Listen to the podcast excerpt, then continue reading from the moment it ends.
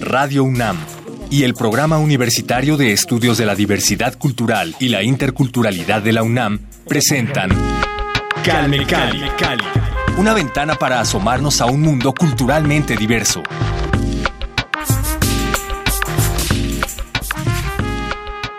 Bienvenidos a Calme Cali, gracias por seguir con nosotros en sintonía a través de Radio UNAM. Yo soy Vania Nuche y está conmigo. La semana anterior les decía iba a seguir con nosotros Omar García Velázquez, uno de los sobrevivientes normalistas de los acontecimientos ocurridos en 2014 en Iguala Guerrero. Él es estudiante de Derecho en la Universidad del Claustro de Sor Juana y está aquí con nosotros por segunda ocasión para platicar sobre el aniversario del 2 de octubre de 1968, para platicar sobre los movimientos estudiantiles y el activismo que han tenido los estudiantes a lo largo de la historia de México y últimamente también a partir de los hechos en Iguala Guerrero, pues el activismo estudiantil ha resurgido, ¿no? Y ha tomado otras vertientes, otros caminos. Está aquí para eso, Omar, ¿cómo estás? Hola, Vania, de nuevo, gracias por la invitación. Sigamos con nuestra conversación de la semana anterior. Estábamos hablando justo de esta reestructuración, ¿no? Que demandan los organismos en función de llegar a un fin común, a un fin real de justicia, de, de dar respuestas a los acontecimientos que parecen nublados ¿no? y parecen obstaculizados por las acciones de diferentes instancias, dependencias gubernamentales o actores particulares. Ahora, volviendo a tu formación como abogado, terminas tu camino como normalista y llegas a la Universidad del Claustro de Sor Juana, pero ¿qué camino quieres seguir? ¿Cuál es tu meta a seguir en este nuevo horizonte? Pues es, es complicado. Desde que empezó el caso, pues yo vi la importancia de los defensores y los acompañantes legales a las familias.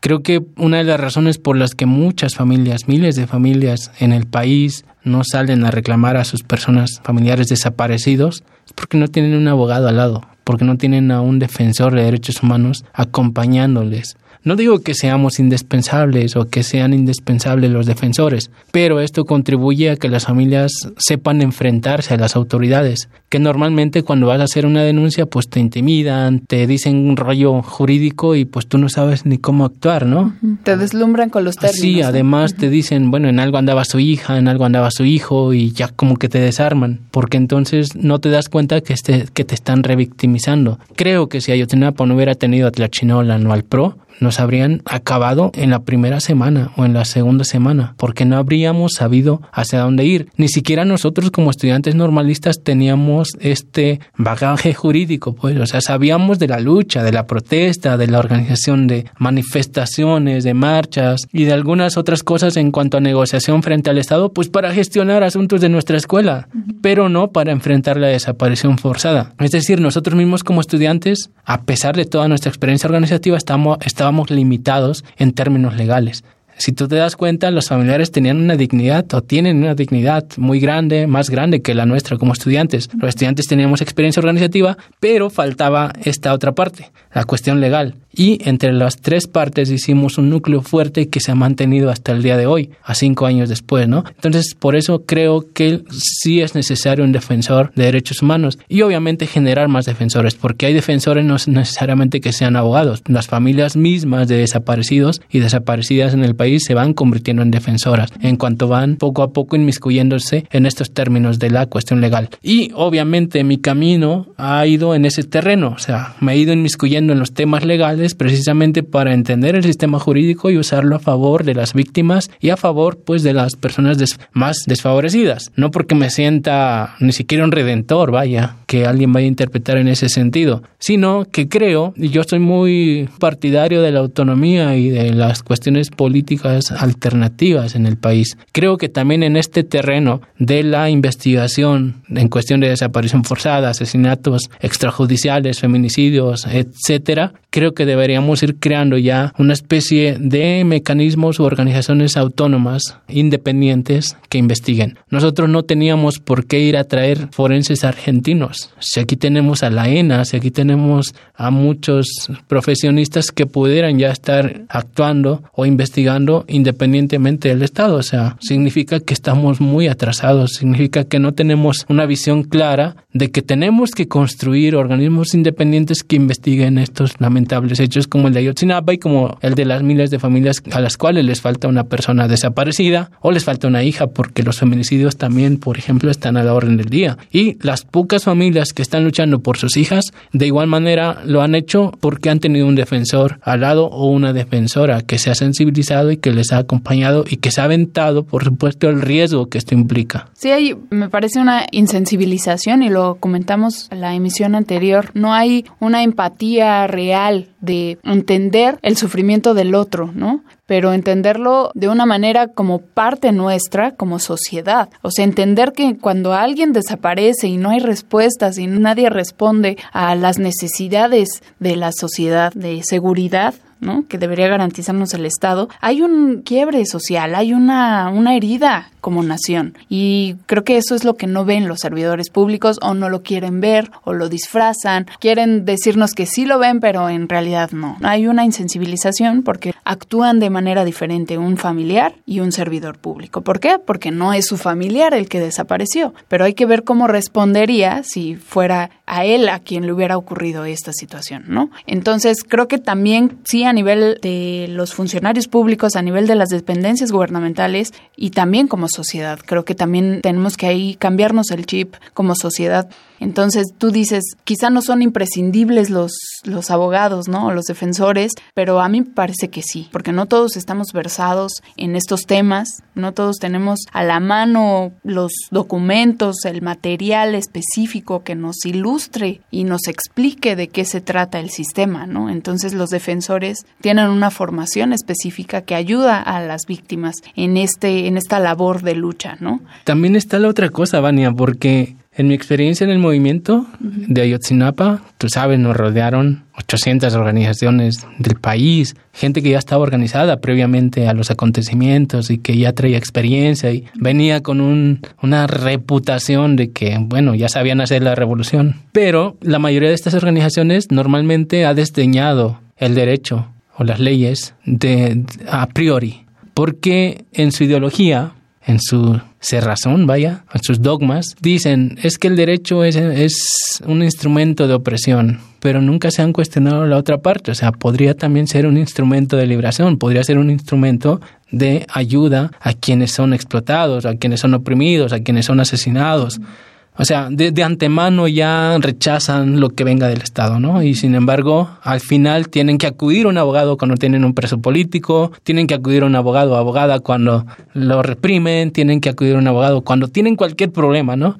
En las décadas, dos, tres décadas, estoy exagerando, puede que a partir del 2000 hacia acá apenas han ido incorporando a su formación política todas las organizaciones temas que tengan que ver con el derecho. Y aún así es poquito frente a al resto de, formación que, se dan a sí mismas, como conocer a Marx, conocer a Lenin, al Che Guevara o a, o a Bakunin, o dependiendo de la organización de que se trate, ¿no? Pero le dan un lugar muy pequeño al tema del el derecho o del estudio de las leyes o del organigrama jurídico de sus propios países o de sus propios estados.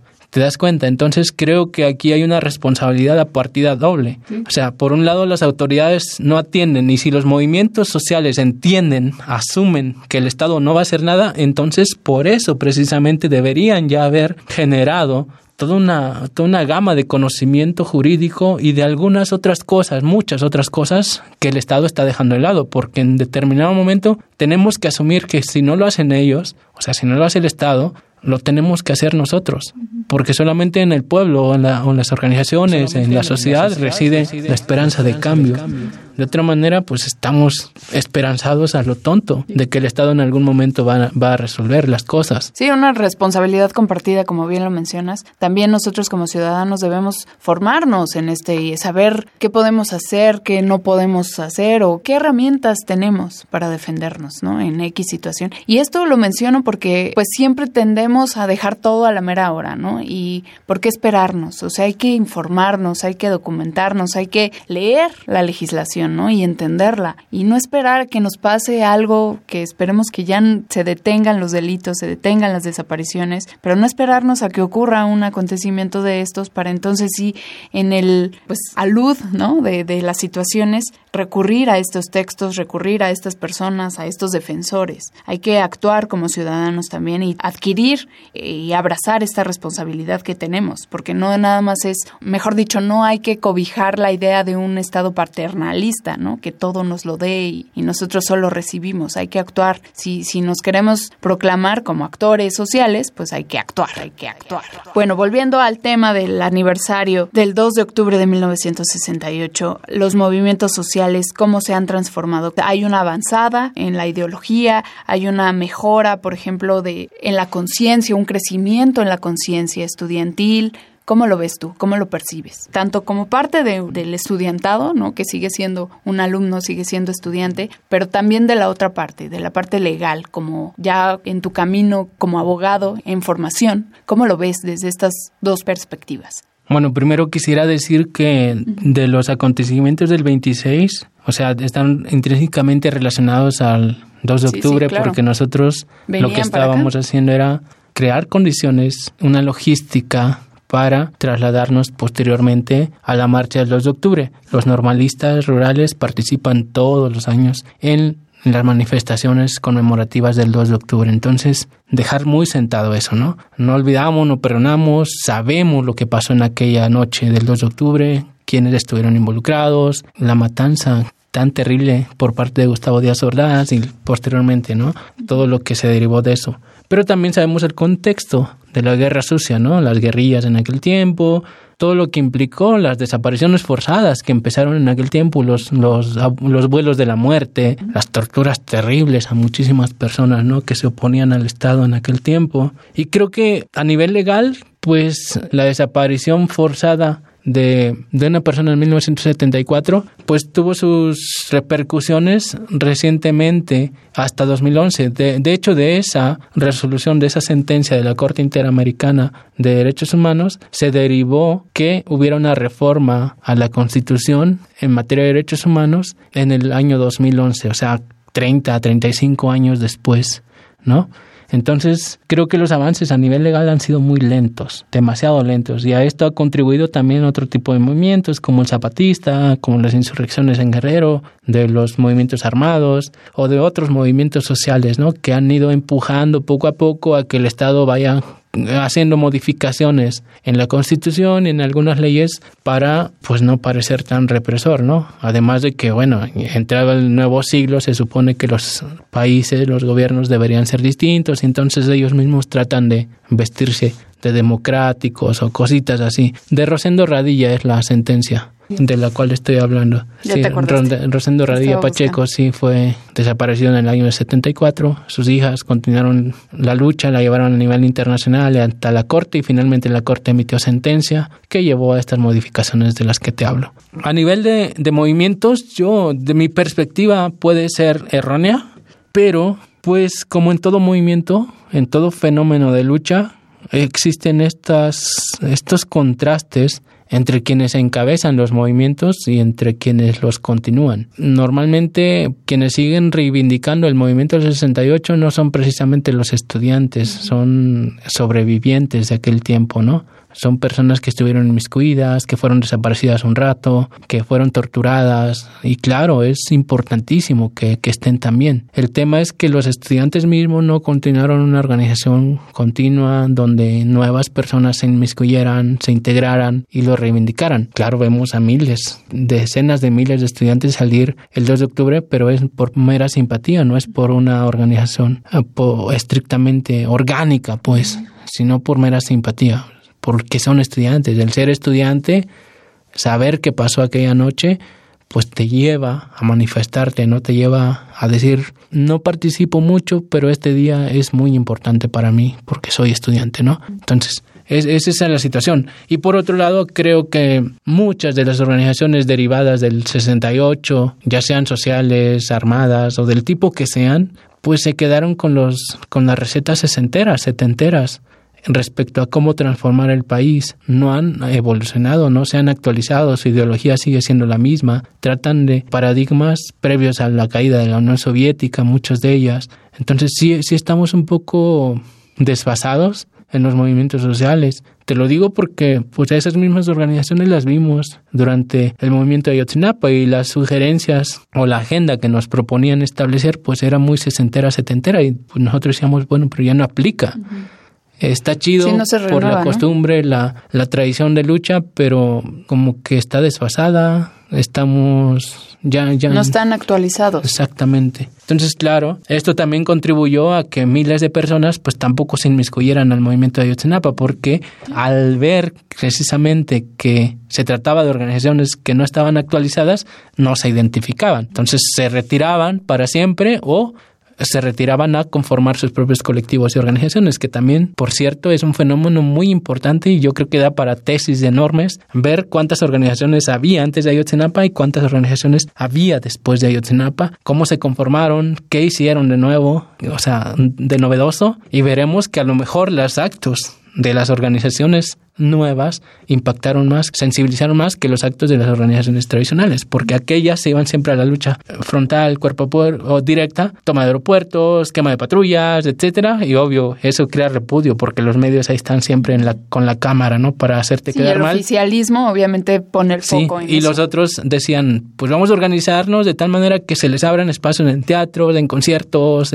hagamos cosas más visibles, más emotivas y verás que a lo mejor sensibilizaron más. Y sin embargo, aún así, las organizaciones tradicionales de antes de Ayotzinapa los veían con malos ojos, porque decían, ah, qué nice o qué, qué likes, no, eso, eso no es revolucionario. Y los otros veían, pues eso tampoco. Entonces, sí, sí es complejo. Entonces, yo creo que eso es, la, es parte de la tradición del 68, ¿no? Que cuando ocurre una coyuntura, incluso en el 94, en el 2001 con Atenco, en 2006, con el fraude electoral o la otra campaña, etcétera, cualquier movimiento con la APO, pues igual se vieron esas, esos contrastes, ¿no? Miles de personas querían actuar, pero no actuaban porque no se identificaban a falta de que las organizaciones no estaban actualizadas. Se seguían aplicando los métodos que se aplicaron y que ya habían demostrado que no funcionaban, pues. Entonces también ahí hay una corresponsabilidad de quienes luchan. Si queremos estar al día, si queremos incorporar a nuevas personas, si queremos que se entienda 68 y Ayotzinapa, se tener los brazos abiertos para todas las personas, independientemente si llegan con poquita, con poquitita conciencia social, pues es tarea nuestra darles más. O sea, si quieres que ya vengan sabiendo de Marx o si ya quieres que lleguen graduados como activistas, pues está cabrón. Sí, no, pues siempre se empieza desde abajo, ¿no? Y poco a poco. Creo que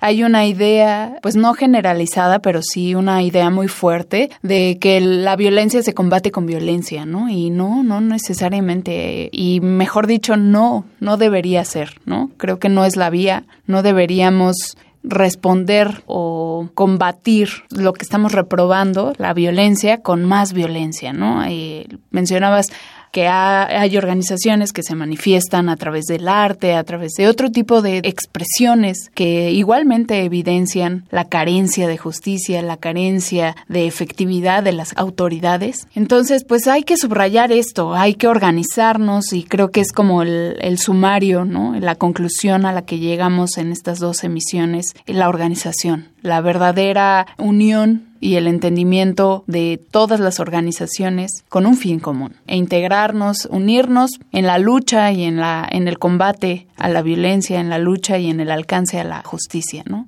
Pues yo digo que, a ver, con lo que dije no estoy diseñando para nada los métodos tales, ¿no? O sea, yo creo que cada método tiene cierto alcance. Hay que ver, hay que asumir, hay que estudiar qué alcance y qué limitaciones tiene cada quien, dónde son aplicables y dónde no. Yo no diseño ningún tipo de lucha hay algunas regiones del país donde no tienes de otra más que defender tu vida. Entonces, por eso existen los comunitarios, por eso existen otras formas de organización, ¿no?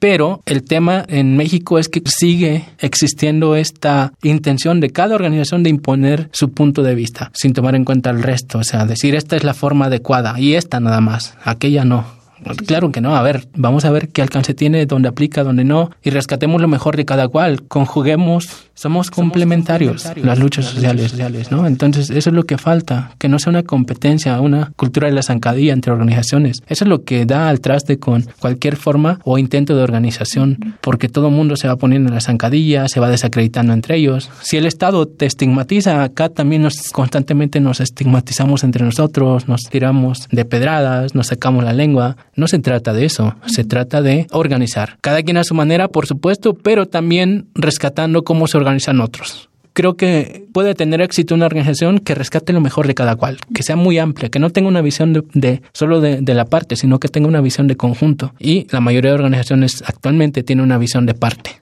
de la parte, pero no una visión de conjunto. Entonces necesitamos ir más allá, necesitamos trascender nuestras propias ideologías, nuestros propios métodos. Eso es lo que creo que falta si queremos tener éxito más adelante. Sí, de acuerdo, de acuerdo. No quiero que se me entienda que. No, yo no, no, no, no te sentí pacifista, ¿no? Para nada. Sí, no, no, no. no. Extrema.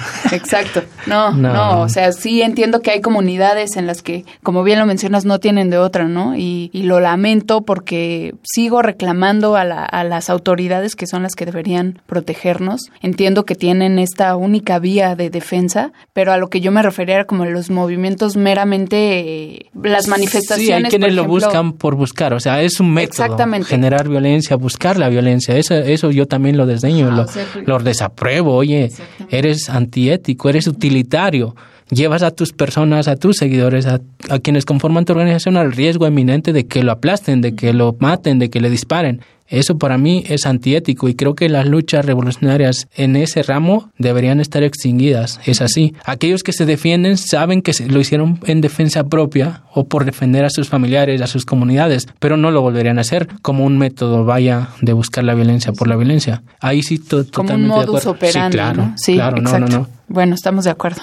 Sí. Muy bien, pues seguimos en el reclamo, seguimos recordando estos acontecimientos, tanto del 2 de octubre de 1968 como el 26 de septiembre de 2014, madrugada del 27 de septiembre del 2014, que son ejemplos nada más de todo lo que está ocurriendo, que sigue ocurriendo en México y en el mundo, ¿no? Y bueno, seguimos actuando en busca de, de respuestas, en busca de la justicia y sobre todo para apoyar y para buscar una vía donde evidentemente los derechos humanos sean respetados y sean fomentados.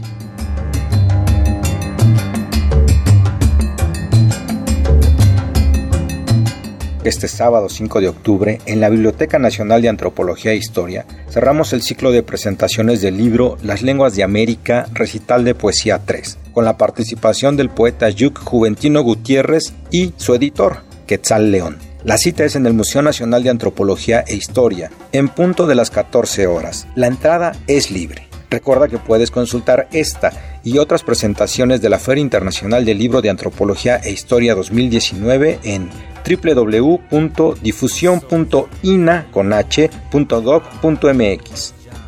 ¿Ya consultaste nuestras novedades editoriales? El proyecto editorial del PUIC desarrolla publicaciones impresas y electrónicas, creadas para lectores especializados así como para el público en general. Puedes consultarlas y descargarlas gratuitamente en nuestro portal www.nacionmulticultural.unam.mx. Por último, no te pierdas el ciclo de conferencias Indigenismo y Pueblos Indígenas, con la participación especial de la doctora Helen Cristina de Souza de la Universidad Estatal de Mato Grosso en Brasil. La cita es el próximo 9 de octubre en el Centro de Investigaciones sobre América del Norte de la UNAM, ubicado en la Torre 2 de Humanidades de Ciudad Universitaria, en un horario de 11 a 14 horas. La entrada es gratuita. Consulta el programa completo en nuestras redes sociales. Recuerda que nos encuentras como arroba puicunam.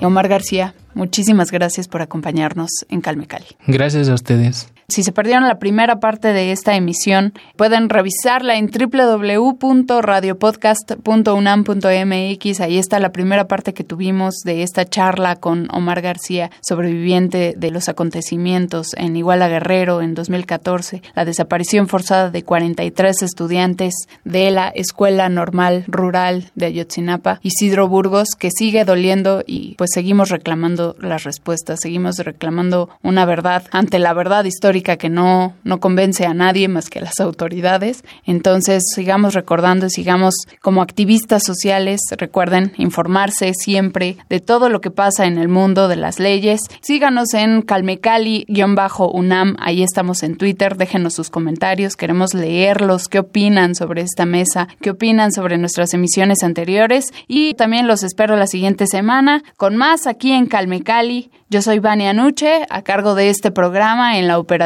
estuvo Miguel Ángel Ferrini, gracias a Oliver Alejandre en la asistencia de producción y nuevamente Omar García, muchísimas gracias por tu compañía, por tus reflexiones, por todos tus comentarios que nos ilustraron plenamente. Gracias, Vania. ¿Tienes redes sociales? ¿Alguna forma en la que te podamos seguir, podamos conocer más sobre ti, sobre tu trabajo? Pues sí, mi Twitter es arroba omarel44 así todo junto, el número al final. Y pues estoy haciendo una cápsula semanal en Rompimiento TV sobre criticar la cuarta transformación o reflexiones al respecto. En Facebook, Omar García Velázquez. Y pues nada más, ahí escribo, ahí tengo mis comentarios en videos o algo así. Lo que puedan, si quieren, está abierto. Perfecto. Nos hablabas también fuera del aire que estabas preparando una publicación. Más o menos, ¿cuándo podremos estar leyendo este trabajo? Uy, quién sabe. Precisamente es una publicación muy dura, muy autocrítica. Parte de lo que he dicho aquí va en ese sentido, ¿no? Que no suele hablarse mucho en los movimientos sociales porque siempre culpamos al Estado, pero pues a lo mejor también nosotros somos responsables no por hacer las cosas mal, sino, o sea, no por asesinar ni por desaparecer personas, sino por no renovarnos. Entonces sí es un trabajillo que estoy haciendo, espero que esté pronto, no lo sé, yo creo en 2020. Ok. Poco a poquito. Estaremos pendientes de esta, esta información y todo lo que nos comparte sus redes sociales. Las vamos a compartir, por supuesto, en nuestro Twitter. Les recuerdo, calmecali-unam. Ahí está toda la información para que la, la busquen. Bueno, síganos en Twitter y pues entérense de todo lo que les compartimos diariamente. Gracias al Programa Universitario de Estudios de la Diversidad Cultural y la Interculturalidad de la UNAM por su apoyo en este programa y los espero la siguiente emisión aquí en Radio UNAM. Gracias. Hasta pronto. Hace ya tiempo que la historia pasó, la gente no lo puede olvidar. Entra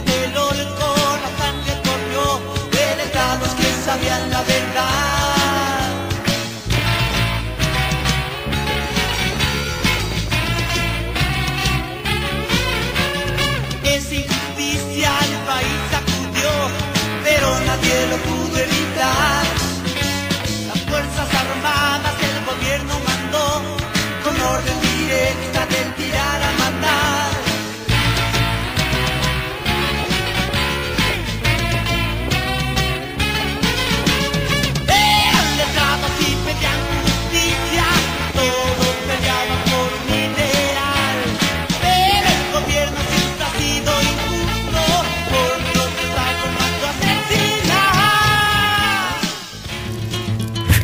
UNAM y el Programa Universitario de Estudios de la Diversidad Cultural y la Interculturalidad de la UNAM presentaron Calme Cali, Calme Cali, una ventana para asomarnos a un mundo culturalmente diverso.